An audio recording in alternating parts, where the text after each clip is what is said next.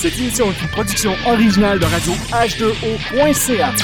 Ensemble, nous sommes la force. Avertissement. Les propos, commentaires ou positions tenus lors de cette émission sont faits strictement à titre personnel et ne représentent aucune obédience en tout temps. Merci et bonne écoute.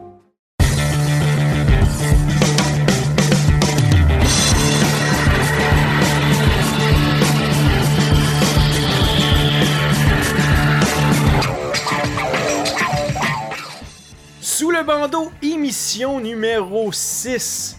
Et on aura comme sujet ce soir un sujet qui est, comment je pourrais dire, c'est un des mystères de la vie, je dois le dire, c'est les femmes. Les femmes en franc-maçonnerie, euh, un sujet très passionnant. En fait, moi, euh, tu sais, c'est important de le dire que moi, je viens d'une obédience mixte. Euh, moi, je suis habitué de, de- de- faire des travaux avec, euh, euh, avec des sœurs. Il y a certains frères qui sont pas habitués. Il y a certains frères qui vont vouloir juste rester tout euh, puis faire leurs travaux. Puis c'est correct aussi, dans un sens, parce que chacun a le droit à, à- travailler ce- certaines énergies, comme les femmes ont le droit d'avoir leur propre loge féminine. Mais je pense que c'est important, dans notre série d'émissions, de, discuter des, des femmes, de la- de, de l'histoire, d'où ça vient, parce que elle a quand même une histoire, ça, a quand même une histoire assez particulière aussi, le- le- euh, euh, dans, la maçonnerie.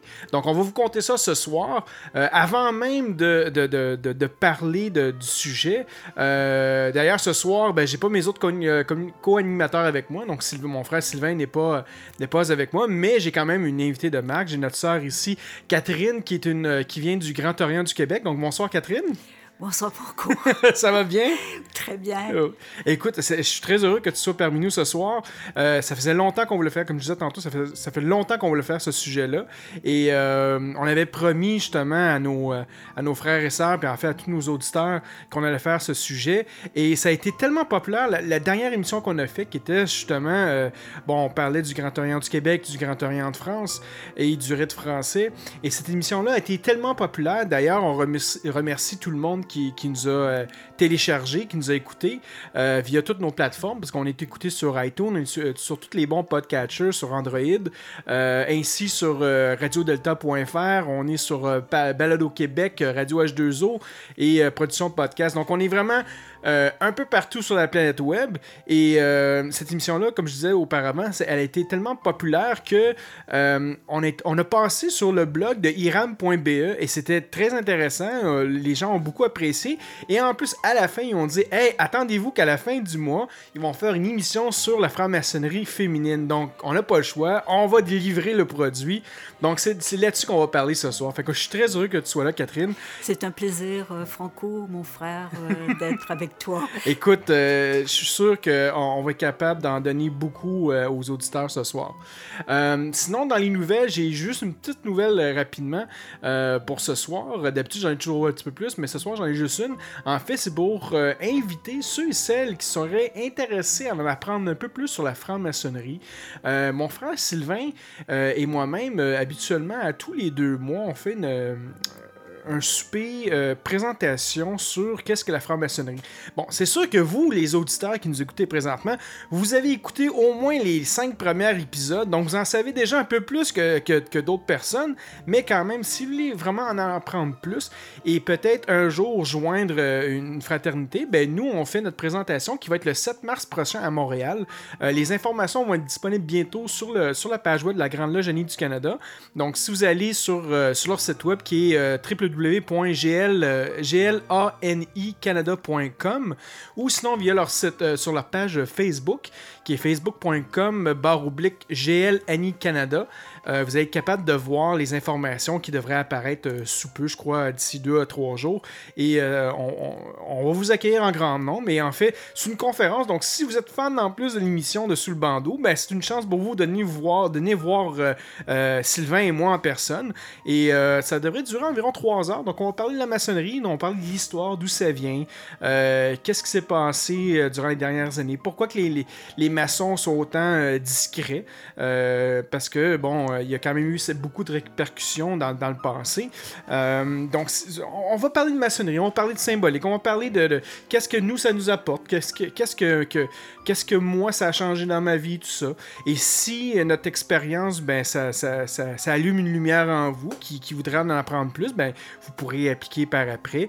Euh, mais c'est vraiment une session d'information sur la maçonnerie. C'est une mini-conférence qu'on fait, euh, Sylvain et moi. Et euh, comme je vous dis, allez voir sur le www.glani.canada.com et euh, vous allez avoir toutes les informations qui devraient apparaître dans les, dans les prochains jours. Donc ça, c'était ma petite nouvelle que j'avais pour euh, le début de, notre soirée. Et là-dessus, ma chère Catherine, écoute, euh, la maçonnerie et les femmes, premièrement, j'aimerais savoir un peu ton histoire. D'où tu viens, toi? Qu'est-ce qui t'a motivé, en fait, de venir en franc-maçonnerie? Parce que probablement que, comme certaines femmes l'ont déjà entendu dans le passé, certaines disaient que, bon, une maçonnerie, c'est juste pour les hommes, quand qu'en réalité, c'est totalement faux.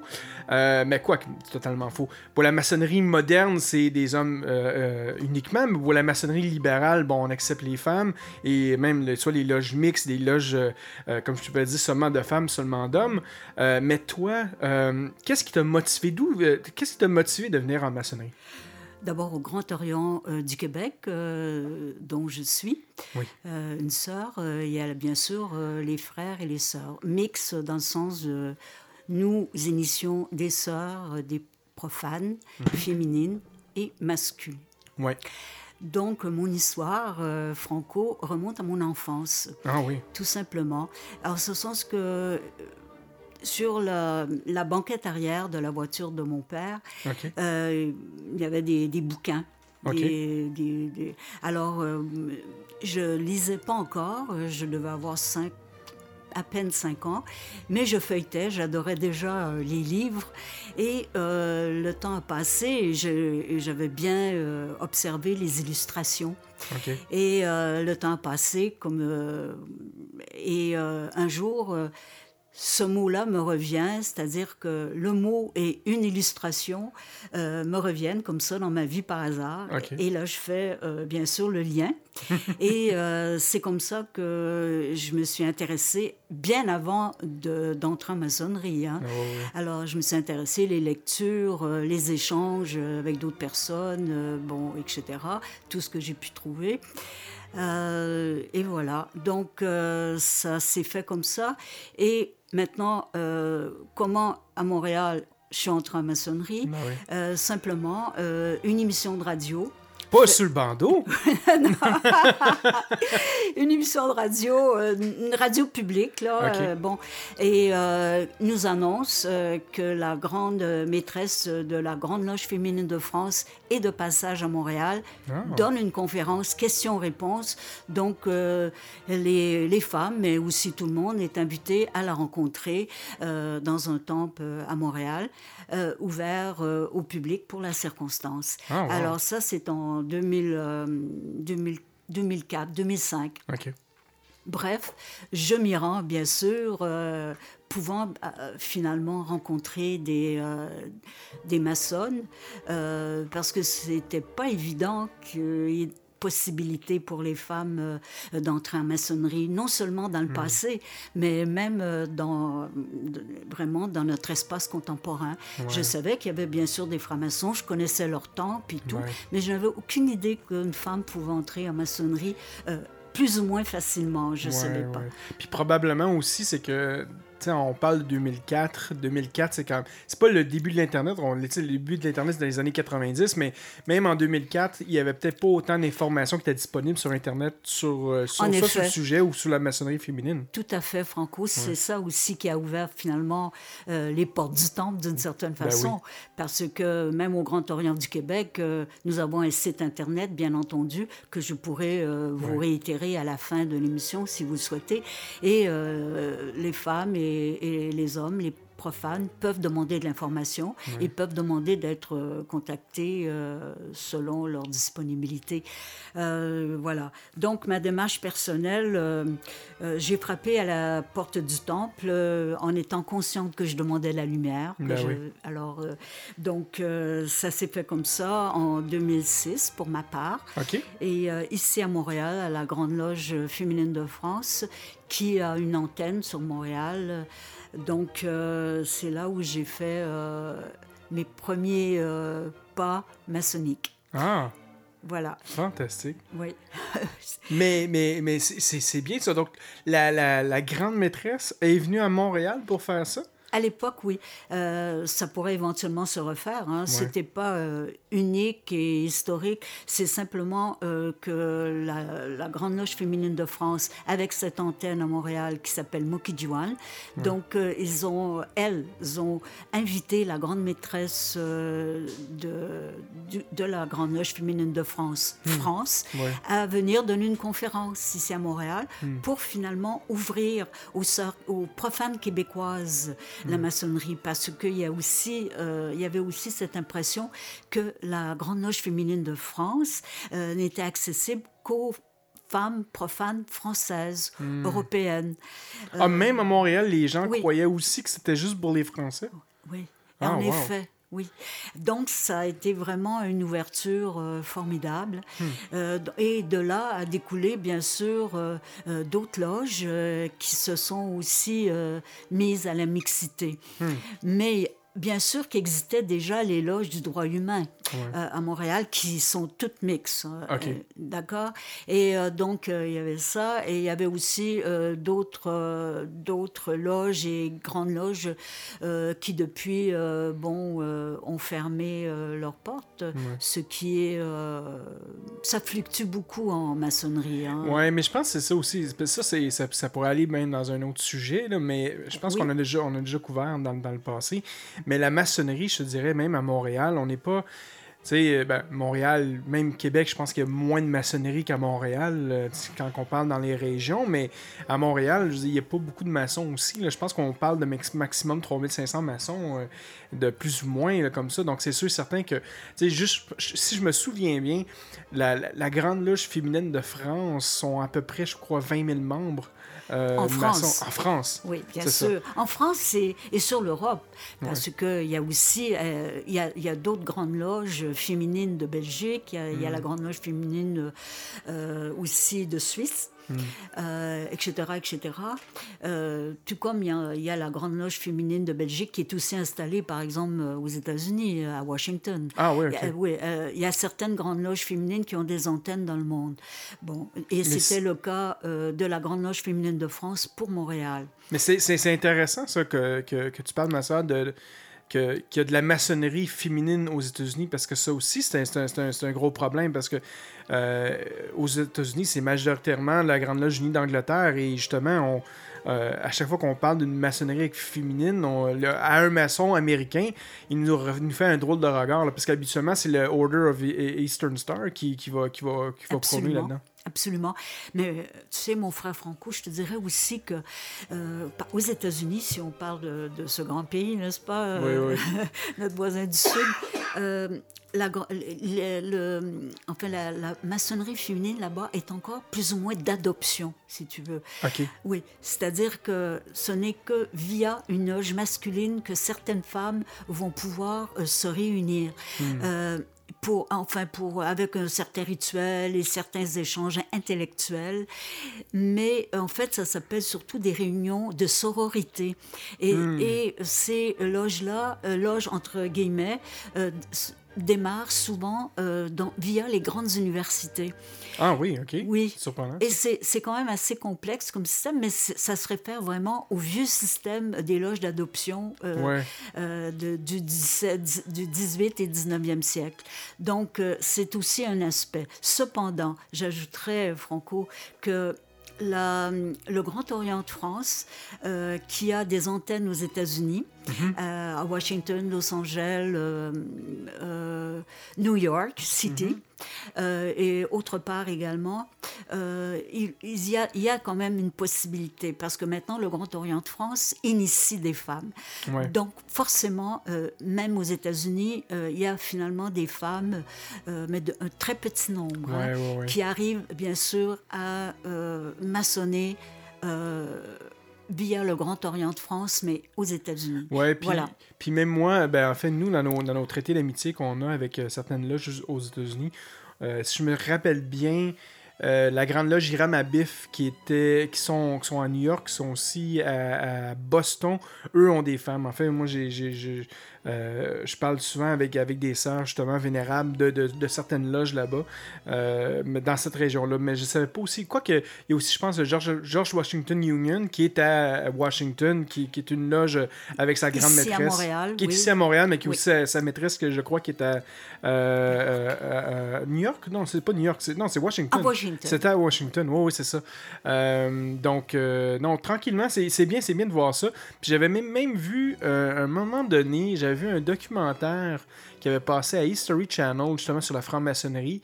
Et euh, on parlait des hommes, et à un moment donné, il y avait un segment sur les femmes, mais... Et, euh, les, les, les, les hommes, c'est toujours bizarre quand même de voir ça, que les hommes, les hommes réagissent autant à avoir une, une femme comme, comme, comme, comme maçon.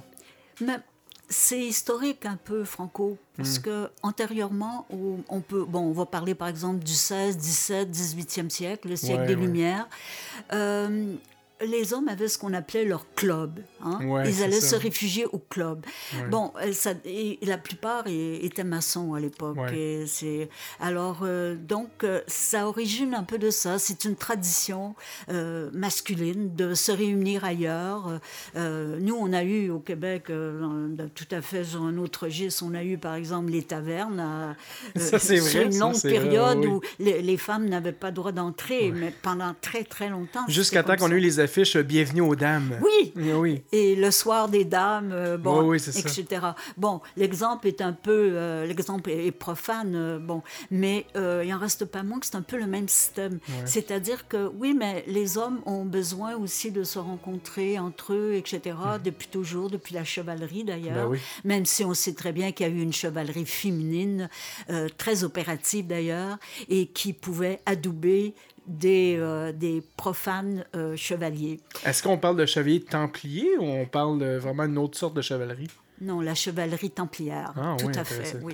Mais c'est un autre sujet. Ah oui, mais écoute, Oui, ça tout fait par- aussi passionnant. C'est tout aussi passionnant. Moi, nous, tu vois, on a fait une émission il y a quelques temps sur, la, sur, la, sur les chevaliers templiers.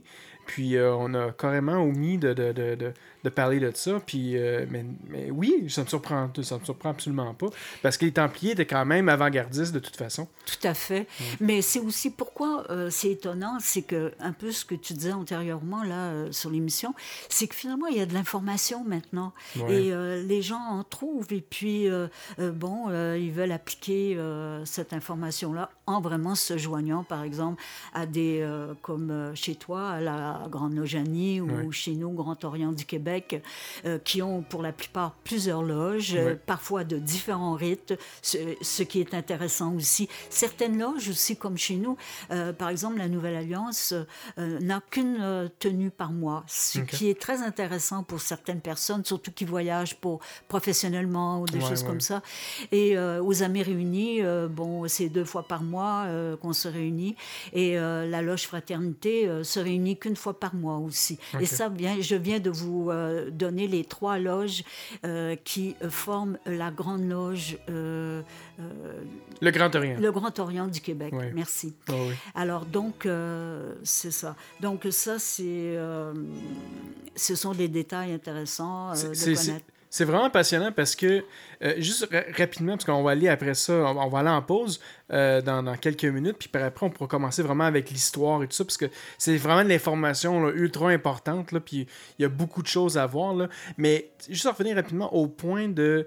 Quand tu parlais d'une, pour les hommes, un, un un- moment de fraternité pour se rencontrer ensemble, moi je me rappelle, je me rappelle juste d'un exemple de, du film Le Titanic.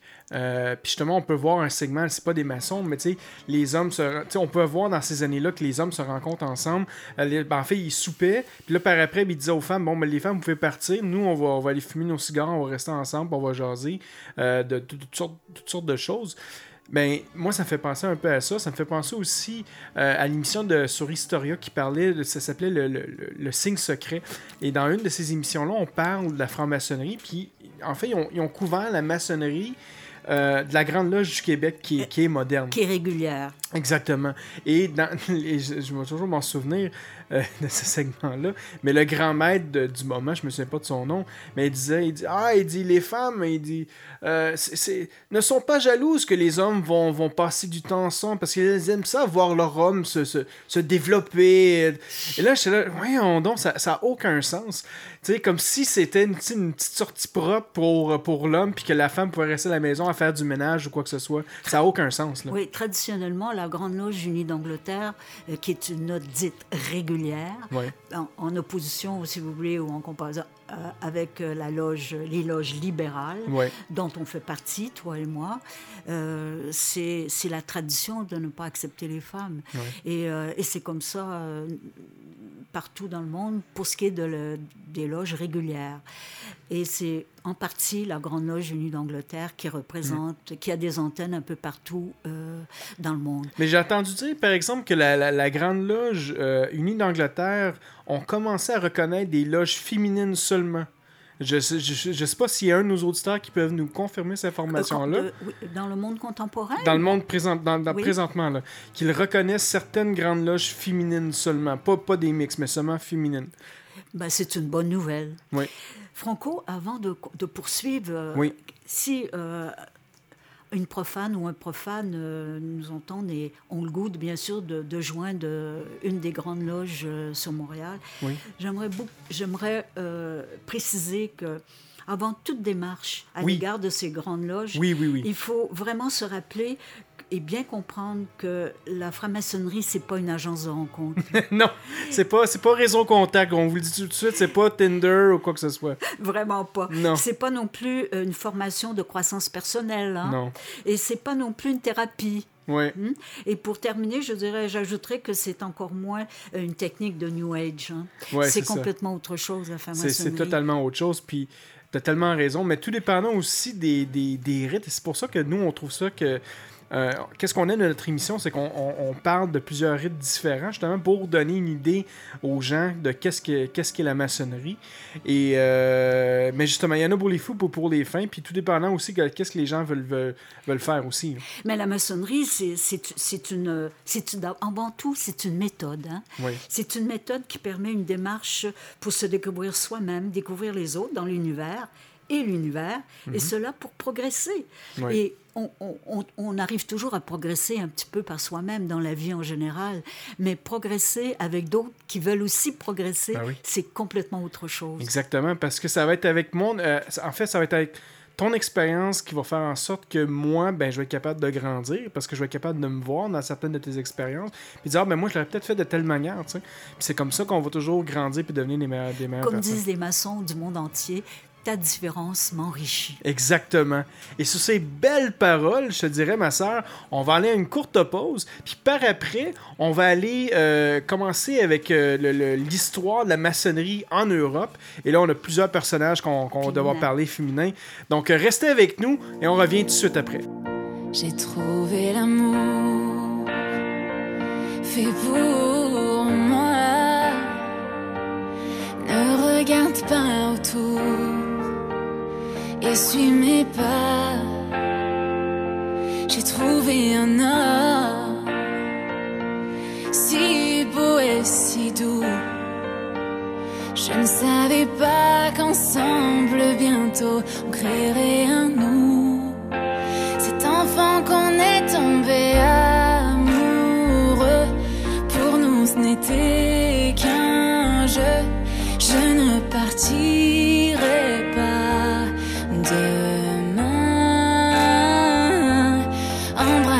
comme tu sais, ton cœur est tout ce que j'ai. Et dans tes yeux,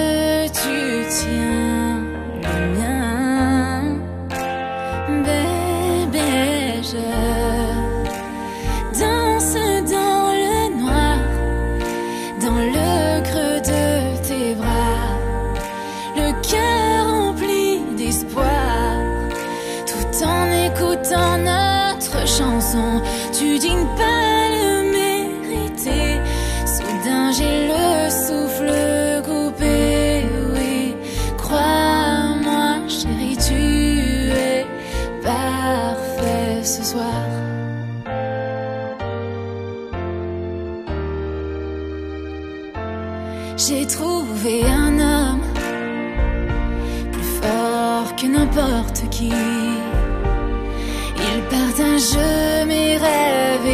et j'espère partager sa vie. J'ai trouvé l'amour pour supporter plus que mes secrets. Pour cet instant où je porterai nos enfants. Nous sommes encore jeunes, mais nous nous aimons, luttant contre temps. Je sais que tout ira pour nous deux. Chérie, tiens-moi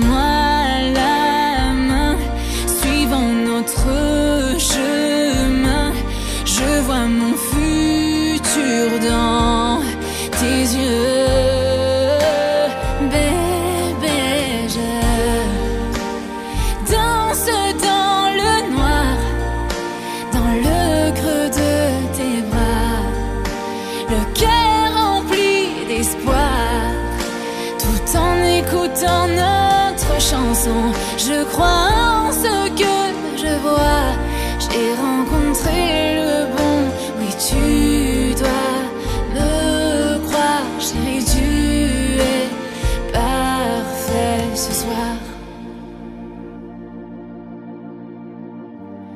Oh, oh, oh, je ne le mérite pas. Tu es parfait ce soir. Sur les ondes de radio H2O. En direct de nulle part. Ça me fait grand plaisir d'avoir en studio François Lambert, le dragon François Lambert. Moi, là, honnêtement, là, lorsqu'on passe une journée complète de tournage puis il n'y a pas un deal, je suis pas content. Moi, là, je suis là, en premier lieu, là, ce qui m'allume, oui, donner des conseils à des gens, dire aux gens qui sont trop évalués, leur envoyer des platitudes parce qu'ils sont pas prêts, parce qu'ils sont dans un show de télé, j'aime ça. Je le cache pas. Ouais. Je suis, je suis, je suis un dragon combattant. Je suis là toutes les batailles. Mais lorsque vient le temps de faire un deal, je deviens un lion devant une proie. Je le veux, ce deal-là, et je vais tout faire pour l'avoir. En direct tous les vendredis soirs de 20h à 23h. Radio H2O.ca. Ensemble, nous sommes la force. Tu veux participer à l'évolution de Production Podcast? Deviens partenaire et contacte les Productions Podcast en visitant la page Facebook Production avec un S, Podcast, P-O-D-C-A-S-S-E ou écris-nous à podcast à commercial iCloud.com. Fais partie de l'aventure Production Podcast. Pour plus de détails, visite podcast.com.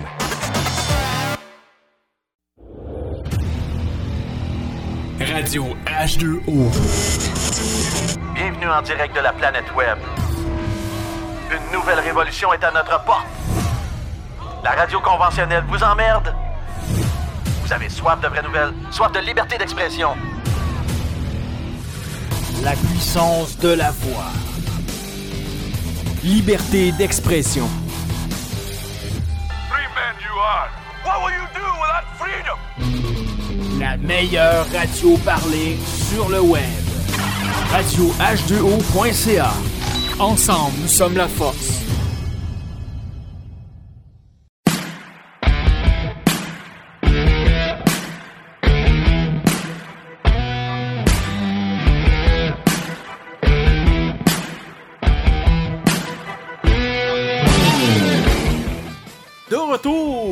Sous le bandeau, encore une fois l'émission numéro 6. Et je suis de retour avec euh, ma sœur Catherine, qui est euh, toujours là. En fait, elle, a- survécu la première demi-heure, c'est fantastique. Donc un gros merci d'être là.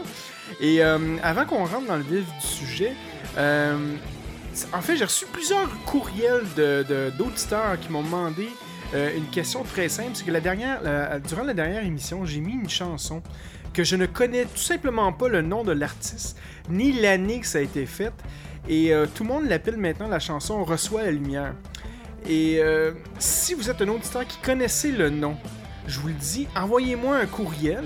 Euh, allez sur la page web de Sous le bandeau et envoyez-moi un courriel ou sinon via la page Facebook qui est facebook.com oblique sous le bandeau. Et je vous le dis, celui qui trouve le nom de l'artiste, l'année qui a été faite, ben, je vais vous donner un DVD de Terra Masonica. Euh, je vais vous l'envoyer par la poste juste pour vous dire que je le trouve pas. Fait que je suis rendu à un point de donner un DVD que j'adore dans ma collection. Je vous donne un DVD de Terra Masonica. Et euh, avec, un, avec un gros bec, c'est ça qu'on va faire aussi. Donc, si vous avez les informations, s'il vous plaît, euh, sous, le bandeau.ca ou sinon facebook.com barre oblique sous le bandeau, envoyez-moi un message privé avec le, avec le nom de l'artiste et de la chanson. Et le, premier qui fera ça, ben, il recevra un magnifique cadeau de ma part. Donc, euh, là-dessus, euh, ma sœur, euh, débutons avec l'histoire féminine de la maçonnerie en Europe. Euh, si je me souviens bien, bon, une, une des premières euh, personnes qui est extrêmement importante de, de parler, c'est Elisabeth Saint-Léger. Je pense qu'elle est, qui est- qui est née en, 1000 euh, en 1695 Absolument. et décédée, 1680, En 1775. est décédée en 1775. Donc, parle-nous de cette chère Elisabeth. Elisabeth de Saint-Léger, évidemment, c'est considéré encore jusqu'à présent, tout au moins, comme la première euh, femme franc-maçonne. Euh, on peut pas dire contemporaine quand même, mais Ouais. de l'histoire de la maçonnerie féminine. Puis elle a été initiée dans une loge régulière. Oui, absolument. Mais c'est aussi une histoire de famille. Ah. Ce que je veux ajouter, euh, mon frère, c'est que euh, c'est enfin Elisabeth de Saint-Léger qui est aussi euh, française d'origine, hein, parce qu'elle était née euh, du côté des Yvelines, euh, enfin une, euh, une partie de Paris, à l'ouest de Paris, là. Et mais sa famille avait bien sûr déménagé en Irlande il y a de ça aussi un, un- un moment. Et alors elle avait épousé un noble irlandais. Et voilà, dans ce grand manoir où tous ces gens, se- toutes ces personnes se rencontraient, et particulièrement euh, les hommes de sa famille se rencontraient régulièrement, et c'était le maçon. Et euh, cette euh, jeune femme, n'est-ce pas, qui avait à peine une quinzaine d'années, un jour... Ah oui, euh, 15 ans, ah oui. oui, vaguement. Hmm. Euh, enfin, les histoires varient un peu. Hein. Parce que, bon, parce que c'est une femme de- aussi de l'histoire ancienne, donc on, on a peu d'informations souvent hein, sur ces périodes-là, euh, sur Ah oui. l'histoire des femmes en général, de toute façon. Ah. Et euh, bref, euh, les maçons de sa famille euh, se réunissent euh, dans leur endroit habituel et font tiennent tenue quoi. Mhm. Et elle, par hasard, ouvre une porte, un rideau et entend bien sûr la tenue et les propos qui sont ritueliques d'une tenue maçonnique. Donc, par hasard, elle arrive au milieu de cette tenue. Les, les hommes de cette famille et, leurs amis, très surpris, dire Mais c'est impossible, on, ne peut plus la laisser euh, partir sans l'initier. Alors, parce que maintenant, euh, elle connaît les rituels, euh, elle connaît les paroles, etc., et la manière de faire en tenue maçonnique. Donc, nous devons s'assurer qu'elle sera tenue au secret. Et c'est pour cela maintenant, mesdames et messieurs, que nous avons des couvreurs qui vont couvrir la tente parce que il y a des petits curieux qui sont venus voir euh, qu'est-ce qui s'est passé dans un temple. Ah ben, c'est surprenant. Oui, alors c'est comme ça que ça s'est passé pour elle. Bon, c'est beaucoup plus élaboré comme, Ouais. euh, comme histoire, mais euh, je pense que Elisabeth Saint-Léger sur Internet, euh, les, enfin, les curieux d'histoire Ah oui. de cette époque vont bien sûr trouver les détails.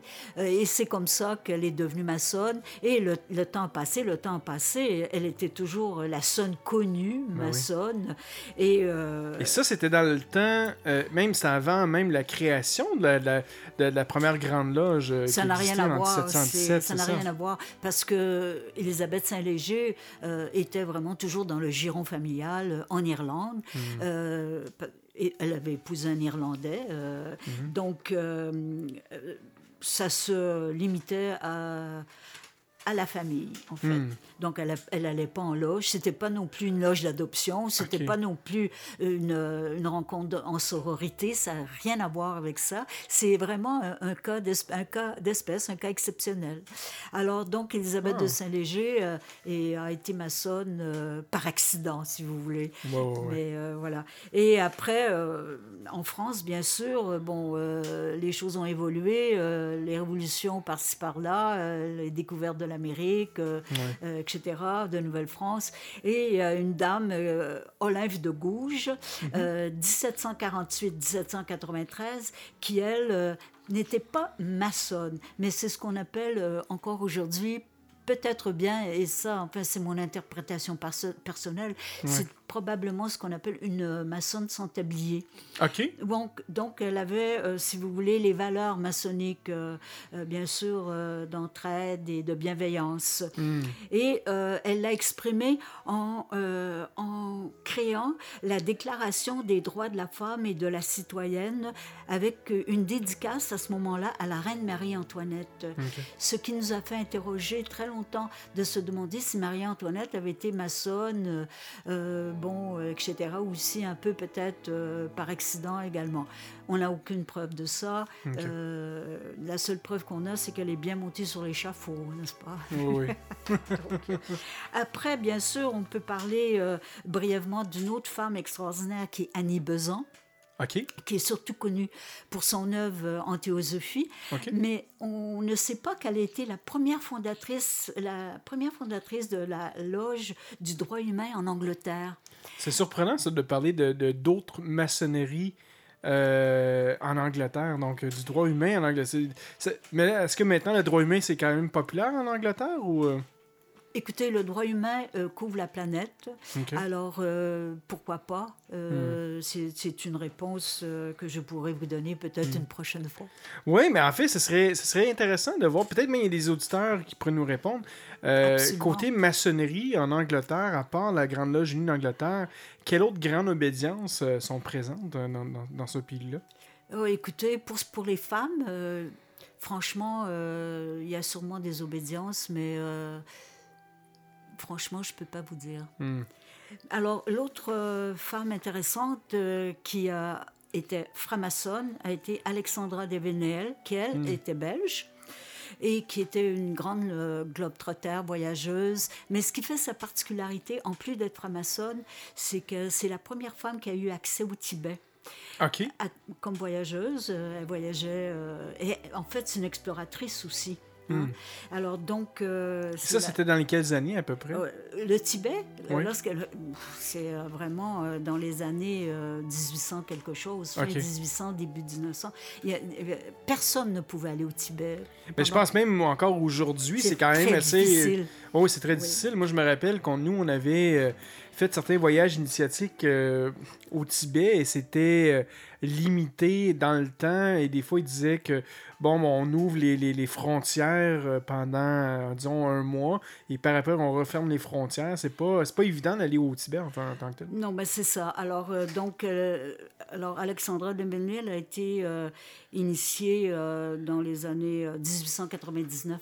Donc, c'est et puis elle a voyagé, donc elle s'amène au Tibet à un moment donné.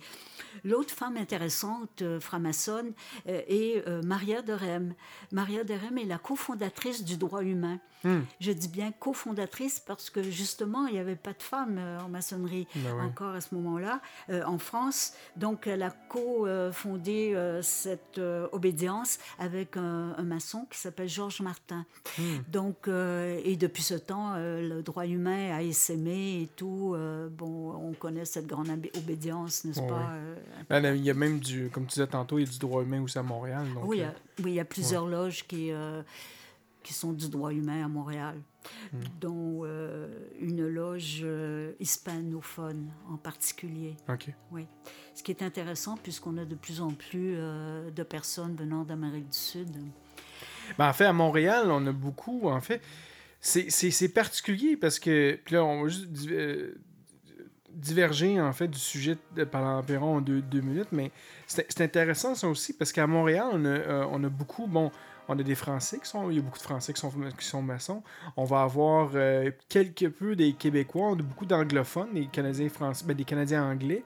Euh, J'ai vu beaucoup d'Haïtiens aussi, euh, des Belges. Il y a une belle mixité, je pourrais dire, de, de, de, nations euh, à Montréal qui font de la maçonnerie.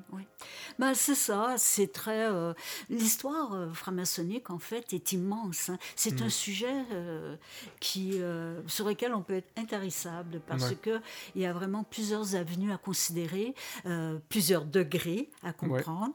Et aussi, c'est un historique qui s'entremêle avec l'histoire, l'histoire avec un grand H aussi. Ouais. Parce que les francs-maçons ont été, si vous voulez, mêlés à la Révolution française, aussi à la Révolution, enfin, à la Révolution américaine, si on pense à Lafayette, etc. Ouais. Euh, ils ont aussi euh, fondé euh, Washington, Ouais. euh, n'est-ce pas? Et on peut se référer à Benjamin, Benjamin Franklin, Ouais. qui est venu quand même régulièrement à Montréal à une certaine époque. Ah oui. Oui, parce qu'il était imprimeur, Benjamin, Benjamin Franklin, donc avec un Français qui s'est installé ici à Montréal comme imprimeur, euh, Fleury Méplet. Euh, donc, euh, ils étaient, ils étaient ils avaient été plus ou moins initiés à la même loge euh, à Paris. Euh, donc, euh, ils étaient restés en liaison comme de vrais maçons, quoi. Ah oui. Et donc, Benjamin Franklin a fréquenté Montréal quand même à quelques reprises. Hmm. Oui. Donc, ce qui est intéressant. Donc, une autre grande maçonne, si on enchaîne avec ça, Franco, oui. euh, qui est aussi une, une, grande maçonne, qui est Louise Michel, OK. très connue aussi pour vraiment ses, euh, enfin, pour ses idées révolutionnaires et même anarchistes et qui a euh, fait avancer la cause des femmes euh, grandement à une certaine époque. Et aussi avec une, une amie à elle qui est moins connue euh, par nous, mais qui est Madeleine Pelletier, qui est une des premières femmes qui a fait euh, médecine en France, euh, en se battant, et en insistant et en persévérant à être admise euh, en faculté, donc, euh, et qui a finalement eu son bac- baccalauréat de philosophie et de médecine. Donc, euh, et une dernière qui est immensément connue et euh, pour ses ouvrages ésotériques et euh, euh, et sur plusieurs sujets euh, mystérieux, qui est euh, Elena Blavatsky, Qui elle est une très grande franc-maçonne aussi, euh, qui était russe, mais installée en France euh, depuis très longtemps, et parce que les Russes ont toujours été francophiles, et euh, les, les Russes d'une certaine époque, aristocrates ou, ou nobles, en général parlaient le français. Donc elle était issue d'une famille de, de ce, de ce type-là, donc elle a immigré en France, et c'est à ce moment-là qu'elle s'est jointe à la franc-maçonnerie féminine euh, qui existait plus ou moins, mais euh, à, laquelle, enfin, à laquelle elle a participé tout de même, euh, à la cultiver et à la faire grandir. Et toutes ces femmes-là qu'on qu'on parle présentement ont toutes joint des loges féminines seulement ou certaines ont quand même euh, entré dans un mouvement qui était mixte? La plupart, euh, des, la- c'est très varié. Et euh, c'est euh, généralement, euh, elles se sont jointes à des loges mixtes ou encore à une certaine époque des loges d'adoption. Parce que là, on, on- on va, on fait des grands pas dans l'histoire, Ouais. tous les deux, là. Mais il y avait tout ça à cette époque-là. Mais quand... il y a quand même des, euh, des, euh, des francs-maçonnes qui ont fondé euh, des loges, comme par exemple celle de Louise Michel, qui s'appelait la Loge de la philosophie sociale. Et ça, c'était à la Grande Loge mixte écossaise. Ce sont des obédiences qui n'existent plus aujourd'hui comme telles, mais qui se sont transformées ou qui se sont jointes à d'autres grandes loges. C'est c'est une, une histoire incroyable, l'histoire maçonnique en général Ouais. Et l'histoire euh, des femmes franc-maçonnes en particulier. Ben oui, parce que justement, eux ont, quand même une vision différente euh, de la chose et justement, leur expérience, je pense qu'elle est quand même assez essentielle dans tout ce, beau processus-là. Euh, si on avance un peu plus dans les, dates, en fait, dans, l'ère un peu d'aujourd'hui, je crois que. Est-ce que ce serait en. en en, en 1945, on parle de, de quatre loges féminines d'adoption? Euh, qui, qui prennent toute leur indépendance de la Grande Loge de France. Est-ce que ça se pourrait, ça? Oui, c'est exactement ça. Et euh, donc là, euh, elles, ont, euh, elles ont démarré ça. Et là, la Grande Loge de France masculine a pris sous son aile ces quatre loges qui ont décidé de créer la Grande Loge féminine de France finalement. Ah, OK. Oui, c'est comme ça que ça s'est passé. Et donc, pour bien sûr apprendre les rituels, aussi apprendre les, les manières de faire maçonniques, etc. Donc, elles ont été guidées, euh, mais ce n'était pas des loges d'adoption, hein, c'était simplement euh, un fait d'entraide.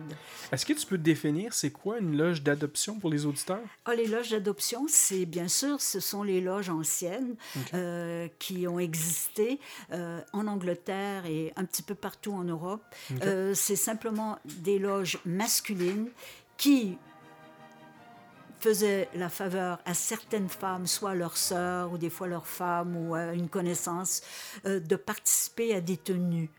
Et, euh, et petit à petit, elles, elles créaient des groupes qui n'étaient pas encore des, des loges, mais elles disaient oui, on aime bien, mais euh, on n'a pas d'informations, on aimerait savoir faire comment vraiment euh, mettre en marche les rituels, comment faire fonctionner vraiment une loge, tout le fonctionnement euh, compliqué d'une loge. Ah oui. Et euh, donc, euh, les, les frères les ont aussi pris sous leurs ailes. Et puis, ils ont créé ce qu'on appelle les loges d'adoption.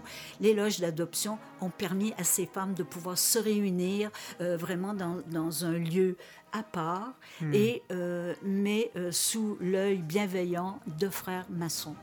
Alors, c'est Hmm. comme ça euh, que existaient les loges d'adoption. Et ces femmes étaient initiées la plupart du temps par des francs-maçons et non pas par des francs-maçonnes.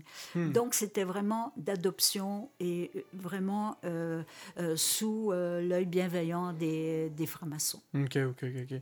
Et si on va un peu plus loin, je crois que c'était en 1952, ben là, tu parlais de la Grande Loge féminine de France. Auparavant, c'était quoi? Je crois qu'ils appelaient ça l'Union maçonnique féminine de France? Précisément. Ouais. C'est comme ça que ça a démarré. Et le temps a passé. Puis un jour, il y avait quand même suffisamment de femmes qui s'y intéressaient. Mhm. Et euh, elles ont euh, créé euh, la Grande Loge féminine de France. Jusque, elles ont progressé, progressé. Et jusque, par exemple, à défendre une cause, pardon, comme l'avortement. Hmm. Euh, donc, euh, en France, euh, l'avortement libre et gratuit a été défendu par des femmes franc-maçonnes. Alors, et dont on en connaît une célèbre et dont je peux parler puisqu'elle est décédée maintenant, Ouais, ouais. tout récemment, qui est Simone Veil, qui a été ministre du gouvernement Chirac. Euh, Donc, euh, une grande franc-maçonne qui entrera bien sûr au Panthéon dans quelques jours. Et euh, elle a été euh, vraiment l'initiatrice avec beaucoup d'autres hein, ouais, femmes. non, non seulement franc-maçonnes, mais profanes aussi, qui ont vraiment signé ce document en faveur de la- l'avortement libre et gratuit. Euh, donc, aussi, un autre franc-maçon, on- on- là, on parlera d'un homme pour montrer que illustrer plutôt que les francs-maçons font aussi de l'action dans le, le monde profane. Vous avez par exemple un, un franc-maçon comme Jules Ferry qui, en France qui a vraiment euh, participé à l'élaboration du nouveau système d'éducation, Hmm. euh, aussi le gratuit. Euh, bon, ça s'est beaucoup transformé depuis, mais euh, c'est un franc-maçon qui a initié, si vous voulez, ces nouvelles idées, Hmm. beaucoup plus démocratiques. Euh, que les personnes, même de conditions euh, vraiment modestes, pouvaient accéder à euh, l'éducation. Hmm. Voilà. Intéressant. Est-ce qu'il y avait justement d'autres d'autres euh, sujets de débat de société que, que les femmes ont participé? Parce que quand même, le- bon, l'avortement, c'est quelque chose qui est très important. Euh, dans la révolution, peut-être, euh, donné, il y a eu une révolution quand même avec les femmes. Euh, Est-ce qu'il y a eu d'autres gros, d'autres gros débats que- qu'elles ont participé? Il y en a en cours euh, qui ne sont pas encore dans le grand public, mais un dont je peux vous parler et, et dans lequel les femmes sont spécifiquement et particulièrement impliquées, mais avec les frères aussi, c'est la laïcité. Et euh, la Grande Loge féminine de France, entre autres, en a fait un de ses euh, sujets euh, les plus importants pour vraiment ouvrir aussi toutes ces personnes qui viennent d'ailleurs. Euh, et pour que et pour que les femmes puissent maçonner à l'intérieur des loges européennes Mhm. et donc vous avez des sœurs de partout euh, maintenant, tout comme au Grand Orient du Québec d'ailleurs. Nous avons euh, des, euh, des frères et sœurs qui sont d'origines diverses. hein. Ouais. Alors vraiment, parce que la, la maçonnerie est quand même apolitique, elle est, Ouais. elle est aussi adogmatique, Ouais. religieuse. Elle est maintenant laïque le- de plus en plus, donc ce qui permet une ouverture sur les gens euh, qui viennent d'ailleurs, euh, Ouais. de pouvoir s'intégrer à la franc-maçonnerie, qui les accueille euh, la plupart du temps avec beaucoup de bienveillance. Oui, oui. Mais en fait, ju- juste pour apporter un petit point, quand on parlait de religion, nous, on ne parlera pas de religion en loge, mais tout dépendant des obédiences, il y a quand même euh, soit une appartenance au grand, euh, grand architecte de l'univers, à une certaine spiritualité, comme d'autres, euh, je crois même dans, dans le Grand Orient du Québec, vous parlez de, de- En fait, vous parlez pas vraiment du grand architecte de l'univers. C'est c'est quand même... Il y, a- il y a quand même une petite différence aussi. hein. Oui, il y a une différence. Il y a des loges qui sont libérales aussi dans leur appartenance Ouais. maçonnique euh, à ce, à ce degré-là. Mais euh, finalement, euh, c'est toujours un peu la, le- la même chose, hein, en ce sens que euh, c'est une ouverture euh, euh, simplement à, à un être supérieur. hein. Ouais. Alors donc, je- aussi, vous avez par exemple quelques, quelques livres qui peuvent vous, vous aider à découvrir la Absolument. Puis d'ailleurs, pour là, on va, en, on va en parler rapidement. Mais ceux qui veulent avoir les liens, je vais être capable de les fournir à la fin de l'émission aussi. Sur le, en fait, sur le post de l'émission, vous pourrez y accéder sans Formidable. problème. Oh, oui. Donc, on commence avec quel livre? Alors, c'est le livre, c'est un tout petit quessage de euh, 120 pages qui s'appelle La franc-maçonnerie. Euh, c'est le quessage euh, 1064 Ok. euh, par un très grand auteur franc-maçon. C'est un frère qui l'a écrit, Paul Naudon. Mhm. Euh, bon, et ce qui est intéressant dans ce petit livre, c'est qu'on y parle de tous les rites. Euh, bon, on y parle un peu de la franc-maçonnerie à travers le monde et tout. Enfin, pour quelques, quelques dollars, vous allez avoir vraiment une très bonne idée. C'est le quessage aux presses universitaires de France que vous pouvez trouver dans toutes les librairies euh, très facilement. Avant de... Et vous avez aussi une bibliographie, euh, malgré tout, dans ce petit quessage qui est fort détaillée et Mhm. intéressante. C'est Voilà. Fantastique. Et tu vois, nous, euh, de notre côté, quand on, on a des nouveaux candidats qui veulent venir se joindre à la ma- candidats, qui veulent venir se joindre à la franc-maçonnerie, nous, notre livre qu'on qu'on- qu'on suggère, c'est qui, qui, qui ressemble un peu à ça, mais il est un peu plus gros, euh, c'est la franc-maçonnerie pour les nuls. Euh, c'est drôle à dire, mais pour les nuls, mais c'est vraiment... ce livre-là euh, répond absolument à tous vos questionnements que vous pouvez avoir. Moi, euh, à chaque fois que je le donnais à un, de, mes, euh, candidats ou candidates, habituellement, quand il venait me revoir par après, euh, il y avait très peu de questions. Il avait réussi, il avait réussi à tout répondre. Mais c'est bien qu'un qu'un livre comme celui-là, qui s'appelle La franc-maçonnerie, euh, puisse euh, couvrir les rites aussi. Ça, c'est bien ça. Oui. C'est c'est sûr que c'est incomplet, hein, tu- Oui. mais bon, mais c'est quand même, c'est un tout petit bouquin qui, c'est un quessage, donc vous pouvez le garder avec vous dans votre Ah oui. poche, dans votre sac à main, et puis lire Ça ça. se lit en une fin de semaine, ça. Oh, Oui, ah oui, absolument, 120 Ouais. pages. Aussi, finalement, la, la franc-maçonnerie est appelée euh, dans, son, euh, dans ses devoirs à, à refaire le monde. Ouais. Et euh, la tâche n'est pas vraiment au-dessus de ses forces. Mais c'est à la condition qu'elle devienne, en fait, ce qu'elle doit être, c'est-à-dire Mhm. universelle et fraternelle. Ouais. Parce que le- les problèmes que nous vivons actuellement sur la planète, à tous les niveaux, euh, climat, etc., euh, nous aurons besoin peut-être d'une fraternité plus élaborée euh, Ben oui. très, très bientôt. Alors, parce que la franc-maçonnerie, elle est ni déiste ni athée. Euh, elle est euh, ni même, euh, elle, n'a aucune position particulière. C'est une institution qui affirme et pratique la solidarité humaine. Alors, euh, nous, on le sait, toi et moi, hein, combien c'est vrai. Et euh, elle est étrangère à tout dogme. hein. Ça intéresse pas les maçons et depuis toujours. Il n'y a aucun gourou aussi, c'est bien important de le dire.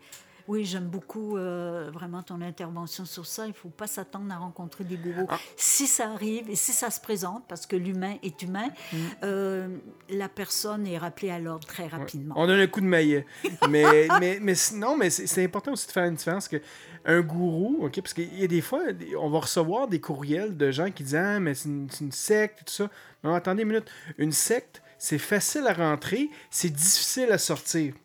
La maçonnerie, c'est difficile à rentrer, c'est facile à sortir. C'est exactement ça. Ah oui. C'est, euh, euh, on, le, on le dit souvent et puis euh, c'est, c'est vraiment ce qu'on a, ce qu'on rencontre chez tous les maçons et ils le répètent très fréquemment. Et j'ajouterais, Franco, si tu permets, mon frère, Ouais, que la franc-maçonnerie, elle a pour principe unique le respect absolu de la liberté de conscience. Oui. Donc les gourous sont vraiment pas euh, à leur place euh, dans ce Exactement. monde-là. Et la personne peut croire dans la religion, dans les, dans ses, dans ses plus, elle peut croire absolument à tout ce qu'elle veut. On va toujours respecter ça parce que ça fait partie de son expérience à elle.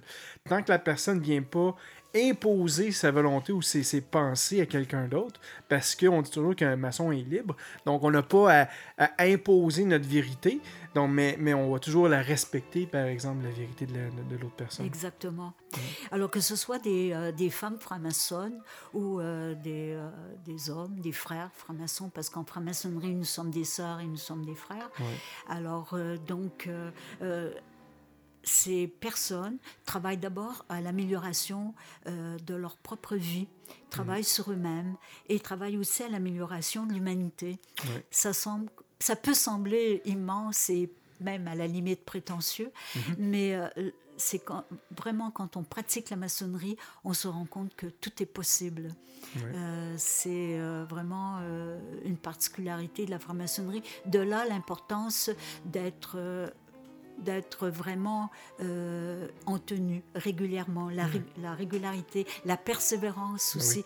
Et ce qui fait un bon maçon ou une bonne maçonne, c'est son assiduité, euh, d'être avec ses sœurs et ses frères, parce que c'est en loge qu'on travaille ensemble, à des travaux qui sont maçonniques, et euh, il n'y a que là que ça puisse se faire. Oui. Et euh, je sais pas, mais les gens qui nous entendent euh, de par le monde, ailleurs, euh, n'est-ce pas, euh, même à Montréal ou au Québec, je leur souhaite vraiment d'avoir cette impulsion un jour de recevoir la lumière. Parce que c'est vraiment, ça demeure un privilège. Oui. Oui, c'est- absolument un, un privilège d'enlever ce voile-là parce que, tu sais, en maçonnerie, on, on va jamais vouloir juger son prochain, puis on va toujours vouloir faire des nouveaux travaux. Puis, tu sais, c'est quand même un certain pro- pro- processus spirituel, mais c'est un processus à faire. Il y a du travail à faire. Faut être patient, faut être, faut avoir la volonté, la force de, de faire tout ça. tu sais. Euh, puis c'est pas fait pour tout le monde. Puis des fois, je vais associer ça aussi avec un, un peu avec des arts martiaux. Puis je l'ai déjà dit dans, dans le passé, mais regarde, si je reviens dans ma situation à moi présentement, je fais du jiu-jitsu. J'ai commencé à faire du jiu-jitsu euh, brésilien depuis le mois de novembre. Euh, j'ai perdu 15 livres de 15-16 livres depuis le, mois de novembre, Euh, mais ça m'a pris des efforts pour faire ça. Ça m'a pris que je devais être là quatre fois, 3-4 fois par semaine pour faire ça, répéter toujours les mêmes, les, les, les, les mêmes moves, les mêmes, les mêmes choses à faire. Euh, ça a appris que j'ai appris que je pouvais tomber, j'ai appris que je devais me relever, euh, puis j'ai appris que je devais avoir de la patience puis du courage. Puis tout ça, honnêtement, je revois ça en maçonnerie parce que c'est le même processus. faut juste persévérer parce que c'est à la fin que tu vas avoir le, le- le- que tu vas être capable d'avoir le, le- le- ton, ton, ta, ta récompense de tout ça? Oui, plusieurs maçons ont fait les arts martiaux, ou font encore les arts martiaux. Et euh, c'est- il y a quelque chose de, qui se ressemble, euh, c'est ce qu'on ce qu'on nous dit. Et euh, c'est admirable, c'est très difficile. Euh, Et euh, ça demande une patience avec soi-même. hein, Ah oui. euh, c'est aussi une, une forme de spiritualité, hein, Ben oui. finalement. C'est absolument une forme de, de spiritualité.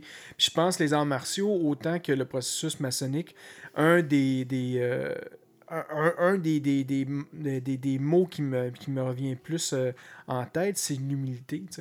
Parce que autant dans les deux, tu vas apprendre l'humilité.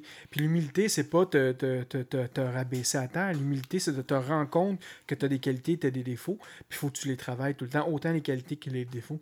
Fait que c'est. Non, c'est ultra important. Oui, on- on- enfin, on, on travaille notre pierre, quoi. Oui. On, polit notre pierre jusqu'à ce qu'elle euh, redevienne euh, du sable, Mm. voire de la poussière, tellement on arrive à la polir, à la Mm. polir, c'est-à-dire à nous perfectionner, à, à travailler sur nous-mêmes. et ça demande effectivement de la persévérance et de la volonté. C'est ça, c'est ça, c'est ça. Donc, euh, entre le savoir et la connaissance, les auditeurs euh, penseront peut-être un jour, si ce genre de démarche les intéresse, euh, Franco, euh, que la méthode maçonnique, à quelque part, et répond à plusieurs facteurs, plusieurs désirs de s'améliorer, Ouais. et, et que les femmes sont bienvenues en, ma- en franc-maçonnerie. C'est nullement que pour les hommes, hein, c'est vraiment... Et c'est exactement la même franc-maçonnerie. Hein. Ah oui. faut pas imaginer que. Non, non, pour vous, les femmes, on vous a fait un petit carré de sable. C'est juste ça que vous avez le droit, là. Les autres gros carrés de sable, ça, c'est aux hommes. Ça, vous touchez pas à ça. Non. Ouais, les loges d'adoption étaient un peu comme ça. Ouais. Mais il y a eu évolution, Franco, depuis. Ouais. Et euh, non, non, c'est exactement la même franc-maçonnerie, surtout en loge mixte. On se rend bien compte que c'est exactement la même chose. Et euh, voilà. Il y a peut-être une, une petite, des petites différences, mais vraiment, c'est rare ici, mais je les connais même pas. Puis probablement que les, les, les, les différences, c'est surtout selon comment les gens l'interprètent. Puis peut-être une loge féminine vouloir peut-être avoir un côté peut-être un peu plus féminin ou... C'est- comme tu dis, c'est- infime. Nous, on avait été... euh, euh, au Clipsas euh, l'année passée, on avait été, on été re- reçus par la Grande Loge féminine d'Argentine. Et euh, c'était tout beau. Là, et, euh, et tu vois, eux, la- qu'est-ce que moi j'avais remarqué, c'était, mais tu sais, c'est probablement, euh, probablement même pas spécifique aux femmes, mais eux avaient l'attention du détail. Tous les symboles, c'était placé, précis. euh, tout était placé à un, à un certain endroit pour une raison spécifique. Et nous, ben, c'est sûr que nous, notre temple qu'on a à Montréal, on le loue aussi à plusieurs autres obédiences. Fait que c'est sûr qu'on peut pas toujours l'avoir aux mêmes endroits. Mais c'était. Il y avait une belle précision là-dedans. Il y avait une belle, une belle beauté. Je te dirais que les, la loge, les loges féminines qu'on a vues, c'était la beauté qui était là. Qui était, qui était Très juste, montée. très très juste. Euh, mais euh, vous avez une loge, vous avez une grande loge par exemple à Montréal qui est euh, Memphis Mizraïm, Ouais. le rite égyptien. Vous l'avez du côté des hommes et du côté des femmes et du côté des femmes que je connais puisque chez les hommes, les femmes ne sont pas euh, reçues.